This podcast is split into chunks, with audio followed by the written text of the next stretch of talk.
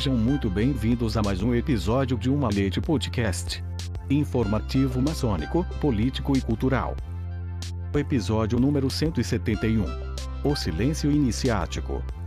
Por Solange Sudarskis. Quem diz segredo diz silêncio, proibição de uma revelação a quem não o compartilha. As coisas sagradas dos antigos mistérios, que eram conhecidos apenas pelos iniciados e que não haviam sido reveladas ao leigo, eram chamadas a porreta.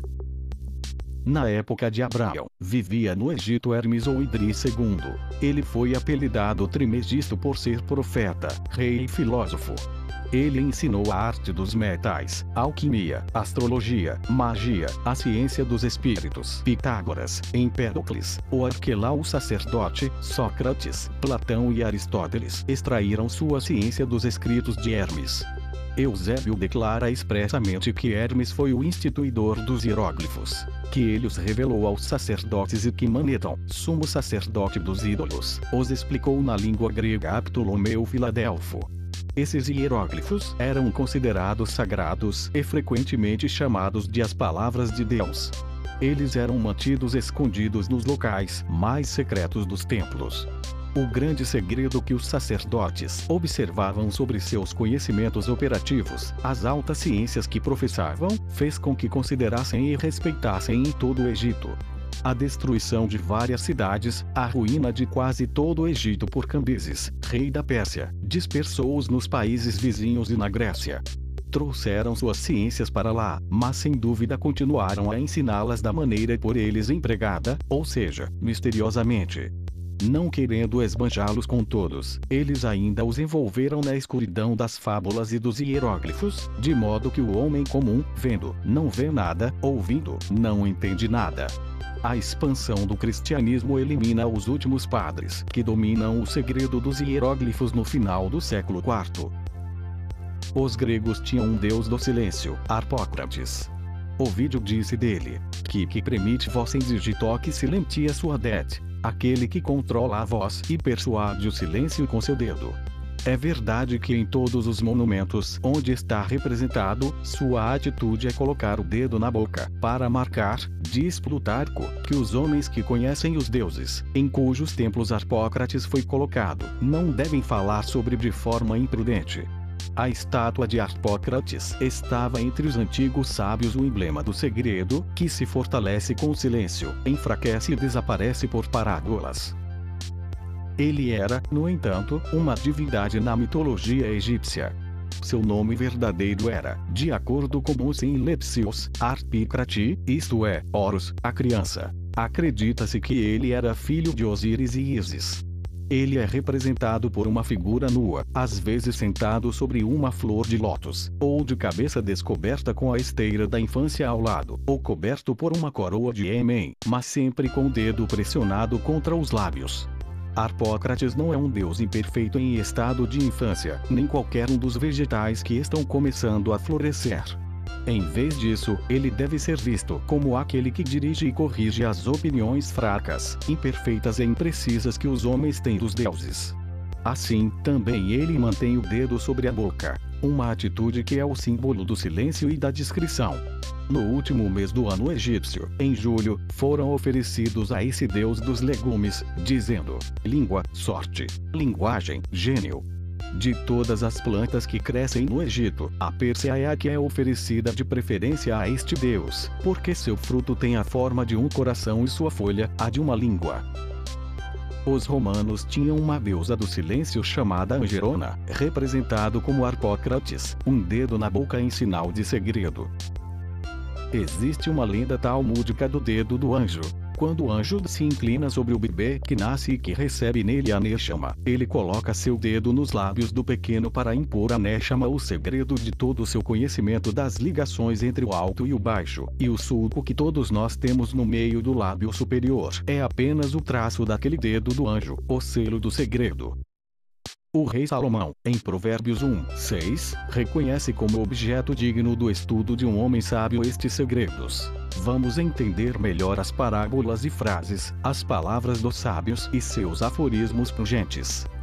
é por meio de um método hermenêutico de inspiração endógena, ou seja, inspirando-se no contexto de narração e representação do mundo dos criadores dessas histórias, que se torna possível acessar no sentido profundo e oculto de esses textos. O código estaria de fato integrado no texto e no contexto da narração. É uma questão, apesar das óbvias dificuldades que isso representa, de discerni-lo. A noção de sigilo, desde os primeiros antigos deveres, o regios, o cooc, aparece como uma injunção para proteger o artifacts, o know-how das negociações veiculadas nos canteiros de obra. Para Laurence Dermot, uma das principais qualidades que fazem a sabedoria de um homem é a sua força ou capacidade de guardar e esconder com inteligência os segredos honestos que lhe foram confiados, bem como os seus próprios negócios. Assim, em termos da loja do aprendiz companheiro do novo catecismo dos maçons de Louis Travenol, vemos uma das portas do Templo de Salomão, no topo da qual de um lado está Arpócrates, e do outro a verdade, tendo um espelho na mão. O segredo, que se justifica para a maçonaria operativa pela necessidade de proteger a arte ou os segredos de fabricação específicos de cada corporação de ofício, parece perder toda a legitimidade no caso da maçonaria especulativa que não trabalha mais com materiais, mas com ideias. Em 1723, em Londres, é publicado em um jornal de Flying Post um texto nomeado Exame de um Pedreiro que nos fala sobre as palavras, sinais, toques dos maçons e a cerimônia de recebimento de um leigo. Então, em 1730, Samuel Pritchard, um maçom, membro em exercício ou demissionário da loja Terre de Offenry VIII em Londres, publica, sob o título Maçonaria Dissecada um ritual praticado dentro da Grande Loja de Londres que inclui para cada grau a descrição da cerimônia de iniciação. Em todo caso, o que aí se apresenta e se expõe só pode ser compreendido por meio da vivência da experiência vivida nas condições dos ritos de iniciação, não para fazer ou adquirir, mas para se tornar. A jornada iniciática não visa verificar o já revelado, mas exercitar a inteligência do oculto. Esta passagem será dividida em muitos dos chamados segredos convencionais que vão naturalmente da senha ao gesto que significa o estado interior de progresso, aos sinais de reconhecimento, etc. Todos esses derivados do segredo iniciático são altamente simbólicos, mas não são o segredo em si, são apenas um reflexo dele. Quem diz silêncio diz espaço de escuta. O silêncio do Zen obviamente não é aprender a se calar, se bloquear no silêncio, mas, pelo contrário, aprender a ouvir e a ver. Procura-se o silêncio para ouvir os outros e deixar de ouvir a si mesmo. O silêncio do aprendiz nos ritos continentais é sua quinta jornada iniciática, depois do gabinete de reflexão, mais as três viagens da cerimônia de iniciação. Ele se realiza na escuta, mas consiste também naquilo que ainda não lhe foi concedido e que lhe será dado, gradativamente, para ter todos os direitos do mestre: direito de falar, de votar, de ocupar um cargo, calar-se, fazer silêncio, escutar é essencial para ouvir o mundo sutil e, por meio desses espaços, libertados pelo silêncio, irrompe em nós todo um universo de forças insuspeitadas.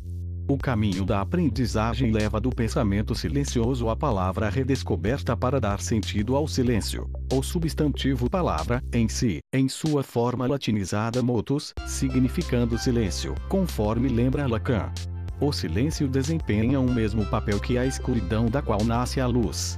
O silêncio, pela meditação e concentração que proporciona, permite escutar o outro e o invisível. Quem diz silêncio de segredo, porque é impossível dizer. O conhecimento que o maçom vem buscar na loja não pode ser colocado no mesmo nível que todo conhecimento ao qual ele pode acessar nas instituições do mundo secular. Em suas memórias, Casanova escreve: O segredo da maçonaria é inviolável por sua própria natureza, pois o maçom, que o conhece, não o aprendeu de ninguém. Ele o descobriu à força de ir à loja, observar, raciocinar e deduzir.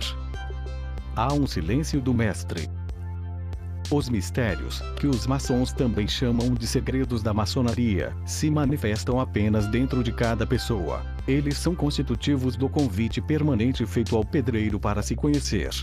É um segredo cuja natureza profunda se enraiza na experiência individual que sublinha a passagem do eu para o sou, sobretudo no quadro coletivo de uma loja maçônica que mina o eu em favor de uma alteridade caritativa e no exercício de um ritual ancestral que ressitua o homem no arquétipo do movimento cosmogônico. De acordo com Mircea Eliade, o segredo não é apenas uma etapa na história da consciência humana, mas é um bloco de construção na estrutura dessa consciência. O segredo é a nossa relação pessoal, no mais íntimo de nós, com tudo o que nos rodeia. Se o segredo é o que o outro sabe e o que nós não sabemos, o mistério é o que ninguém o conhece está no silêncio, e somos portadores da sabedoria imemorial desse silêncio. Edição: Luiz Sérgio Castro. Até o próximo episódio de Uma Leite Podcast.